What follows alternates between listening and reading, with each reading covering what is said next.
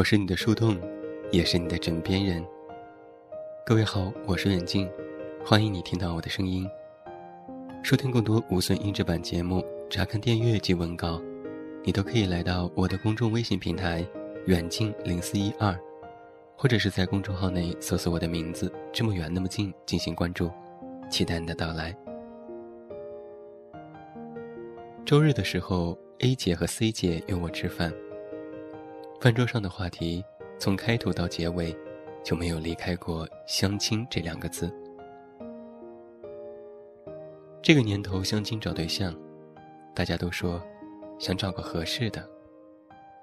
所谓合适，基本就是门当户对。在了解彼此的工作、家庭的情况下，约个饭局，然后两个相互不认识的人，在餐桌上面对面尴尬的笑着。说几个公共话题，聊两句客套话。彼此戴着面具，彬彬有礼。吃饭时气氛和谐，饭后满脸不满。各自回家后，就开始对着手机跟好友开吐槽大会。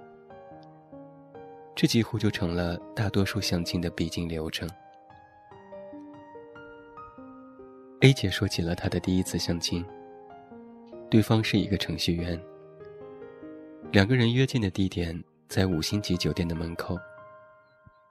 A 姐想当然的认为，那晚饭当然是在这里吃了。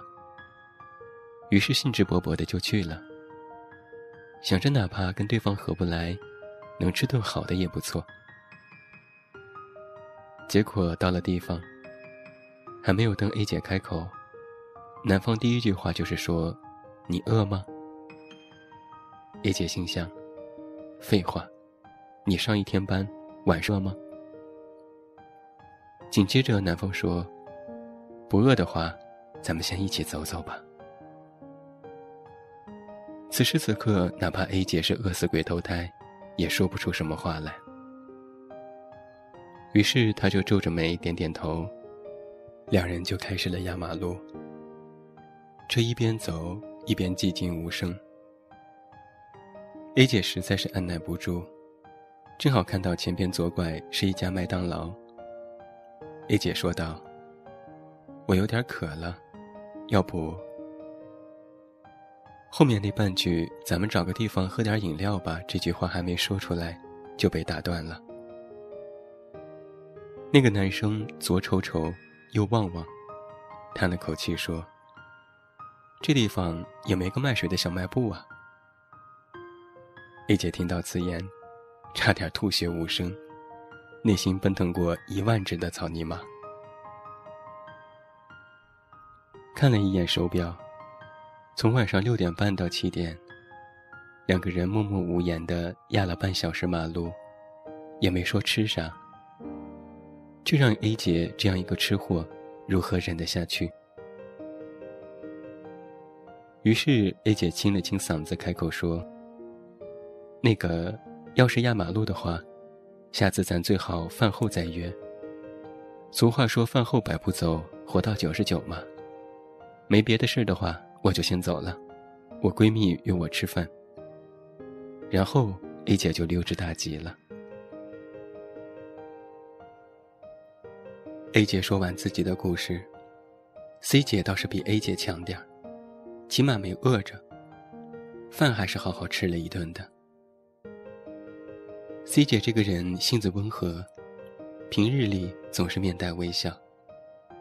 可今天提起这位相亲男，却唾沫星子横飞。据说上次见的是一个做物流的，见面的时候，话还没说两句，对方就在饭桌上大谈特谈，以后这片儿都给我管了。不知道的还以为这个男人是黑帮老大的架势呢。实际上，就是给他们公司的快递小哥分配工作任务。C 姐满脸冷汗的听完了他的事业规划，男人居然又开始讲起了婚姻观。他说：“现在物价太贵了，有办婚礼、度蜜月的钱，还不如拿来还房贷划算。”所以他跟 C 姐讲，他俩要成了就不办婚礼了，还蹬鼻子上脸的问 C 姐是否同意。C 姐讲的一脸气愤，说当时没有一杯咖啡泼到他脸上，算是自己有涵养。那么会算账，干脆自己就跟自己过去吧，最省钱。就是在这样一个晚上，我听奇葩的事笑得前仰后合，两位姐姐却不肯放过我，一通思想教育，细细盘点了一番。什么样的人不能找，什么样的不靠谱等等。他们遇到的可都是前车之鉴，让我今后一定要擦亮眼。你言我语之下，相亲就像是洪水猛兽，会生吞活剥你对爱情的幻想。找一个合适的对象，真的就那么难吗？我记得金姐说过，当你遇到那个命中注定的人的时候，你会觉得一切都不重要了。身高、家境，都见鬼去吧！你只会一门心思的想跟他在一起。我在想，精挑细选表面的合适，才是真正的不合适吧？就像是两个齿轮，如果不经过加工。是不可能完全吻合、严丝合缝的。其实人和人也是如此，没有人与生俱来就适合另外一个人。所有的长长久久，都是你遇到了一个愿意跟你磨合的人。有人说，爱情就像是猫追尾巴，你越拼命去追寻，就越追不到，最后只能是满身疲惫。气喘吁吁，我却觉得爱情就像是猫的尾巴。当猫想去追它的时候，它让猫去追；而当猫往前走的时候，它跟在后面，追着猫的脚步跑。说这样的话，是我觉得，也许不去苦苦寻觅，当你好好的过自己小生活的时候。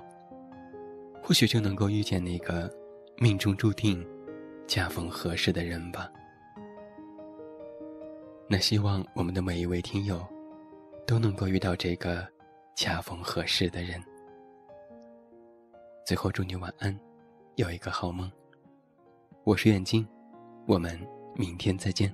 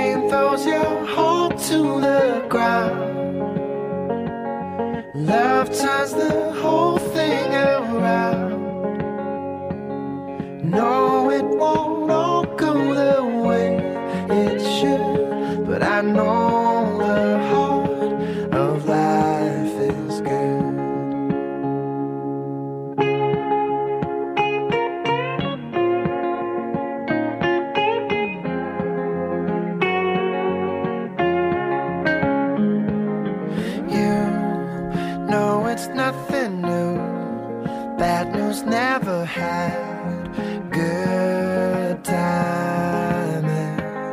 But then the circle of your friends will defend the silver lining. Pain throws your heart to the ground. Love ties the whole